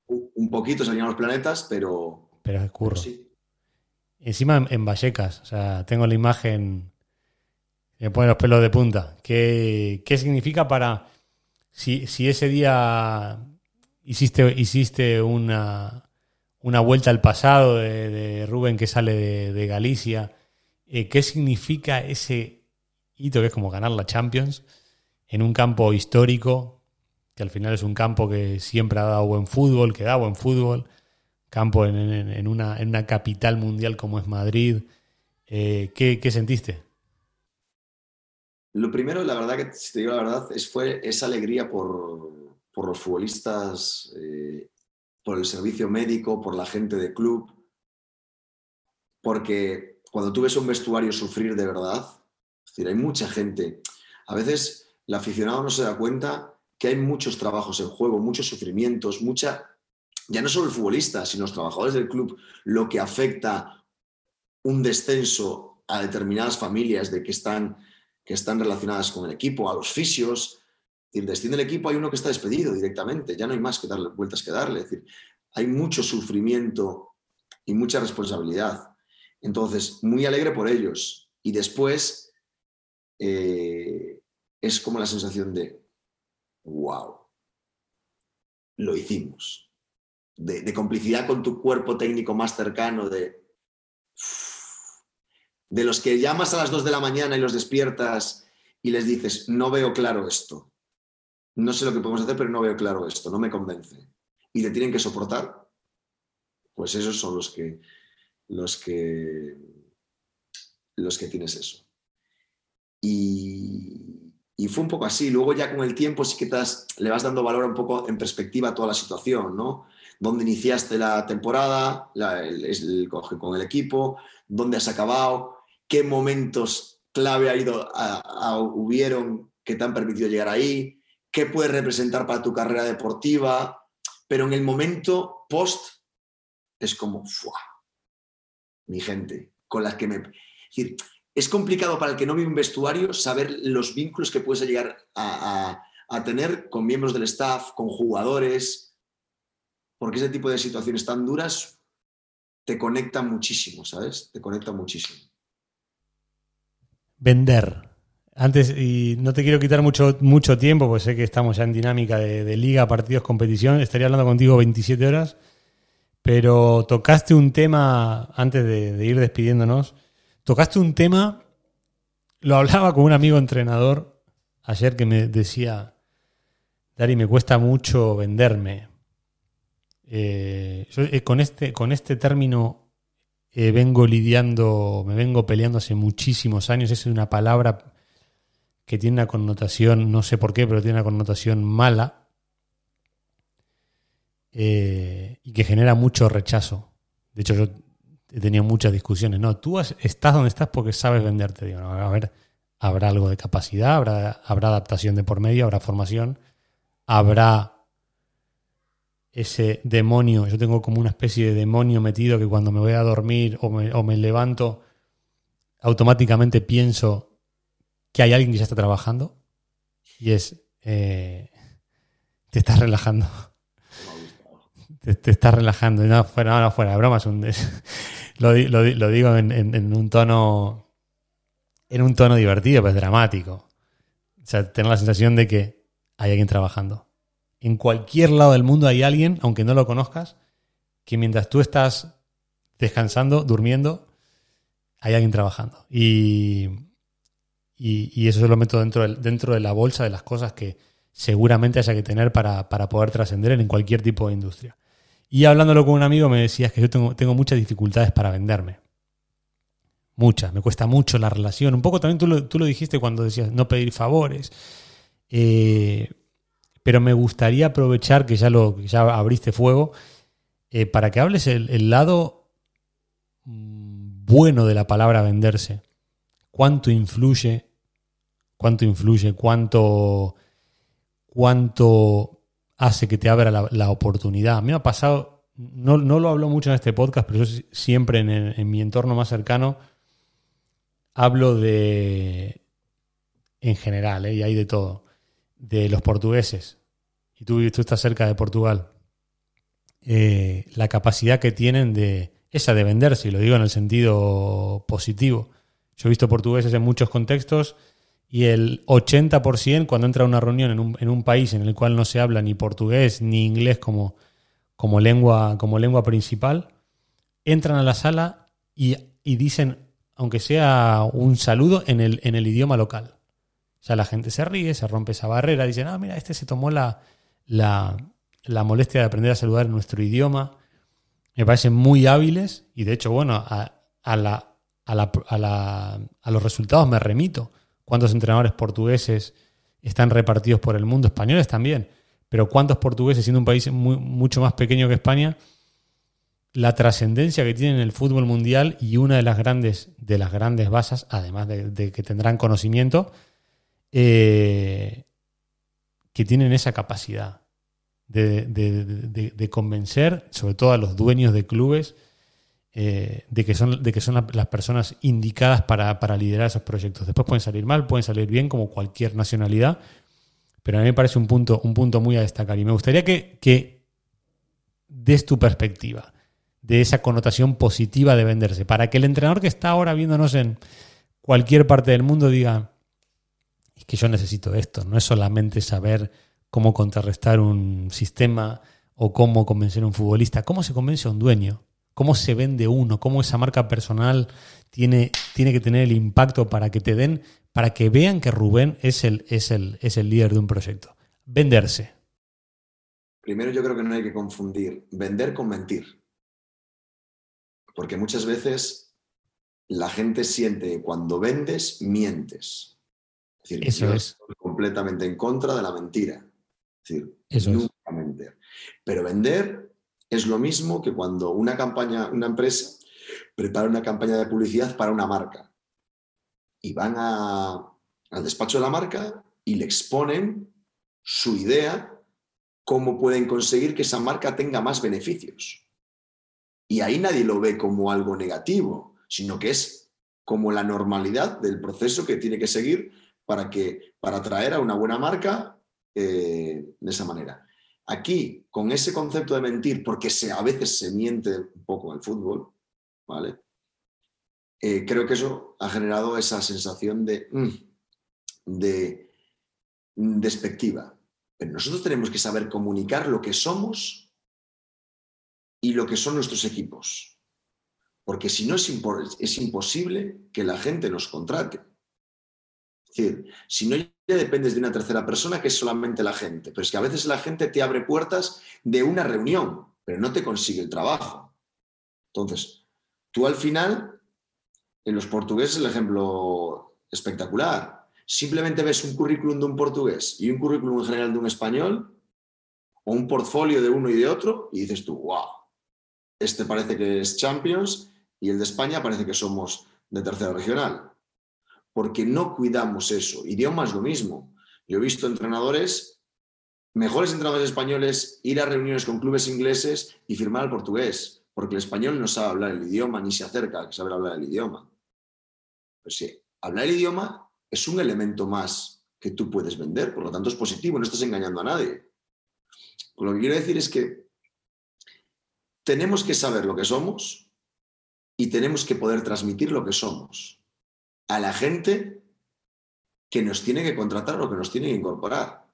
Es que en todas las empresas hay, eh, tú aplicas y después hay unas entrevistas de trabajo. Es decir, y en el fútbol cada vez yo creo que habrá más posibilidades de que haya más tendencia hacia ese tipo de conocer a la persona que vas a incorporar. Más allá de lo que hablen sus equipos o más allá de lo que hablen sus entrenamientos, no tenemos que saber mostrarnos y decir, nosotros somos esto, esto, esto.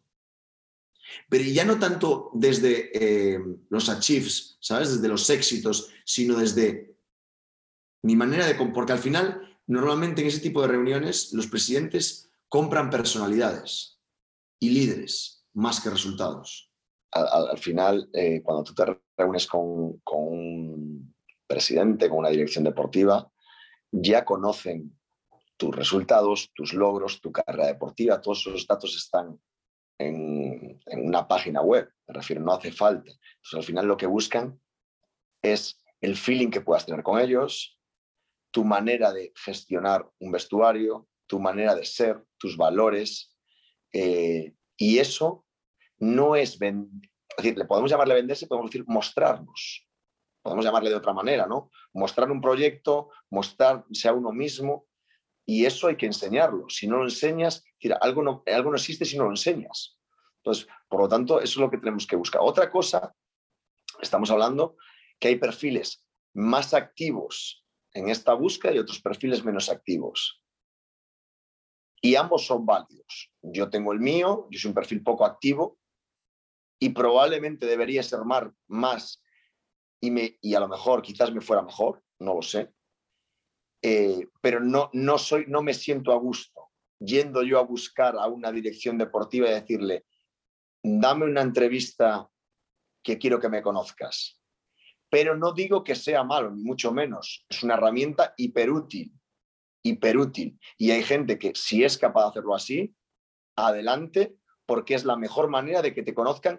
Quizás no te firmen en ese momento, pero ya te recuerdan y ya saben eh, lo que eres y lo que puedes llegar a ser. Y a lo mejor esa reunión te, abre las puertas para el futuro en un año y medio o en dos años o en otro momento, ¿no? Entonces, al final es una cuestión de mostrarnos. Pero igual que nos tenemos que mostrar o vendernos a nuestros futbolistas. O, decir, los futbolistas es mostrar nuestra manera de hacer las cosas cuando estamos en el día a día con ellos. Porque no olvidemos que son muchas veces los futbolistas quienes te colocan en los clubes. ¿eh? Que esto sería otro, otro tema. Y te quitan. Y te, quitan. Y te quitan. es decir, porque ahora mismo eh, tú lo sabrás mucho mejor, ¿no? Al final, aparte de todos los datos que podéis extraer de un entrenador, qué perfiles, qué estructuras, eh, puntos por partido, situaciones, se han encontrado situaciones de descenso que ha hecho, se han encontrado situaciones de a mitad de temporada. Hay una parte que es la de llamar, oye, tú que has tenido a este jugador, a este entrenador, perdón, ¿qué te parece? También existe. Y al final estamos vendiéndonos. En, el, todos los días estamos vendiendo nuestro producto. Todos los días. A todas horas. Pero incluso cuando tú saludas a un niño que te viene a pedir que le firmes una camiseta por la calle, estás vendiendo tu producto. Totalmente. de lo que eres. Totalmente. Qué importante, Rubén. Mucho para reflexionar y se me queda, se me queda corto, ¿eh? Se me queda. Podríamos hacer una maratón de podcast porque salen muchas cosas.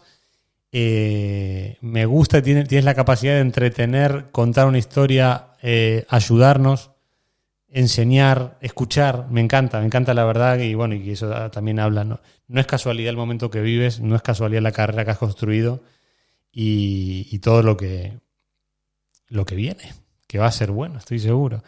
Rubén, para, ir terminando, nosotros acá en el, en el programa tenemos la, costumbre de que, el, de que el invitado dé un mensaje X, el que quiera, eh, para la gente que nos escucha, puede ser en el formato que quieras. Eh, una frase, una recomendación, un consejo, lo que, lo que te dé la gana. A mí me gustaría extrapolarlo un poco a esa parte final en la que tú improvisas con los jugadores antes de salir al campo.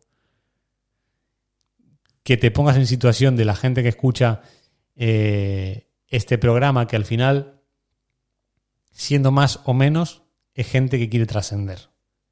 La mayoría en fútbol, los que no van a estar en fútbol o los que no están en fútbol en sus, en sus vidas pero creo que si hay un punto, si hay un punto en común que, tenemos en, esta comunidad es esa, ese, hambre y tú, y tú perteneces a, ese grupo de personas porque eres una persona ambiciosa que ha construido un, imperio alrededor de un sueño y, creo que, si hay algo, algo que nos une es eso, es ese hambre, ganas de trascender, ganas de mejorar, de ser mejores profesionales y personas toda la gente que escucha este podcast, o la gran mayoría. Entonces me gustaría que nos dijeras algo, que nos dejaras algo, o una reflexión, o una pregunta, o lo que quieras, pero que, pero que en la línea de lo que venimos hablando, que, sume, que, el que se tomó estas prácticamente casi dos horas de, charla, que se tomó la, el, tiempo para, para, para escucharnos a nosotros, que nada más termine el podcast diga, ¿y ahora? ¿Por qué ha dicho esto Rubén? Eh, ¿Qué hago? Todo tuyo. Yo lo resumiría con cada uno que busque su talento. Es decir, hay muchas maneras de llegar en el fútbol, que entiendo que, que toda la gente que está aquí está un poco vinculada al fútbol desde, desde un negocio, pero hay muchas maneras de llegar. Y cada uno debe buscar el talento que tiene. Es decir, lo que sería incompatible, para, bajo mi punto de vista, es intentar convertirte en algo en lo que tú no tienes ese talento. Cuando uno encuentra el talento en la parte del scout, en la parte de la dirección deportiva, en la parte del business, en la parte del liderazgo como entrenador, en la parte de, de ese asistente que ve el fútbol en cuatro dimensiones, pero a lo mejor no tiene la capacidad para soportar la presión de otro tipo de cosas, pero encuentra su boom, yo aquí soy top, yo aquí tengo talento. Ese es tu sitio. Y, y sabiendo que todo eso en un mundo de muchos fracasos y muy pocos éxitos. Es decir, si uno tiene que estar dispuesto a... Cuando uno se mete en el fútbol, tiene que estar dispuesto a que lo normal es fallar mucho y tener algunos éxitos. Pero si tú aciertas en el talento que tienes, estás más cerca de tener más éxitos que fracasos. Y no es fácil uno tener la autocrítica, la reflexión de decir, yo es que no sirvo a lo mejor tanto para esto, pero soy muy bueno en esto. Entonces, creo que eso, ah, yo he probado, yo he empezado de preparador físico, por ejemplo, en un cadete, y no lo sentía. Y no me gustaban, era ese preparador físico de desde el juego, solo para el juego, porque no me gustaban las salas de, pesas, no me gustaban los, eh, medir las cargas, porque sentía otra cosa. Entonces, ¿cómo voy a hacer yo esto si no lo siento así? He sido entrenador asistente dos temporadas, en primera división y en segunda división. Y he aprendido que tampoco podía serlo, porque no, no me sentía lo, realizado que, que necesitaba ser para seguir vinculado al fútbol. Y después he encontrado pues, la, esta profesión que es la de primer entrenador, que cuando salto al campo me genera una adrenalina que no me la genera otra. Lo paso muy mal muchas veces. Y son días duros, momentos muy duros, mucha presión, días que te cuesta dormir. Eh, esa es la realidad. Que, decir, lo que se ve desde fuera que a nadie le engañe. La profesión de entrenador es muy dura y tienes días muy malos y tienes días que incluso puedes pensar en dejar la profesión y que te, te planteas si te merece la pena soportar determinadas cosas, aguantar determinadas cosas, que tu trabajo depende de tanta gente para que después ganes o pierdas, que puedes sentir que haces las cosas muy bien, pero al final dependes de determinada gente. Pero cuando ganas es tan bonito. Y la adrenalina de salir al, al banquillo, el partido, la afición, la gente, digo yo, eso no te lo da ninguna profesión del mundo. Y cada uno tiene que encontrar eso en el que tenga talento, en el que ocurre mucho y tiene muchas más posibilidades de tener más éxitos que fracasos. Nos va a sacar todos motivos. El que termine, el que escuche esto empezando el día, se lo come. ¿eh?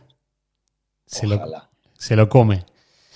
Rubén, agradecerte tu tiempo sabiendo que todas las, todo lo, difícil que es para un entrenador ya en época de, competición poder sacarlo. Entiendo que, me, lo has, regalado por, la amistad que nos une, lo cual me pone muy contento. Pero, pero te, lo quiero, te lo quiero agradecer de verdad, de corazón. Espero que, lo hayas disfrutado tanto como nosotros, toda la gente que estamos del otro lado, y, y desearte el mayor de los éxitos de, más allá del, cariño como amigo, sino del pedazo de profesional que eres, que, el, fútbol, el fútbol yo creo que te va a llevar a un, no, no, creo, estoy totalmente convencido de que siempre te va a llevar a un lugar mejor porque eres de esas personas que no solamente como profesional, sino como tipo te deja, deja huella y deja legado. Así que mil gracias por muchas temporadas llenas de éxitos, porque ganes el próximo fin de semana, que al final es lo que siempre condiciona a los entrenadores desearte toda la buena vibra a vida y por haber y, agradecerte de corazón. Darío, ya sabes que un placer, que, nos falta tiempo, lo poco que nos podemos ver, pero cuando nos vemos nos falta tiempo y que tenemos cosas pendientes, un auténtico placer. Ojalá la gente haya podido por lo menos escuchar y amenizarlo como hago yo por las noches que me pongo busco podcast y, Mira. y, y los disfruto. Hay veces que, a los 20 minutos me duermo porque estoy muy cansado, pero al final los continúo y, creo que son charlas de verdad, poco preparadas, de verdad, que, cuentan cosas, que cuentan experiencias de gente muy interesante y, esto a mí particularmente me gusta mucho. Así que... Abrazo enorme. Te espero ver pronto. Un abrazo.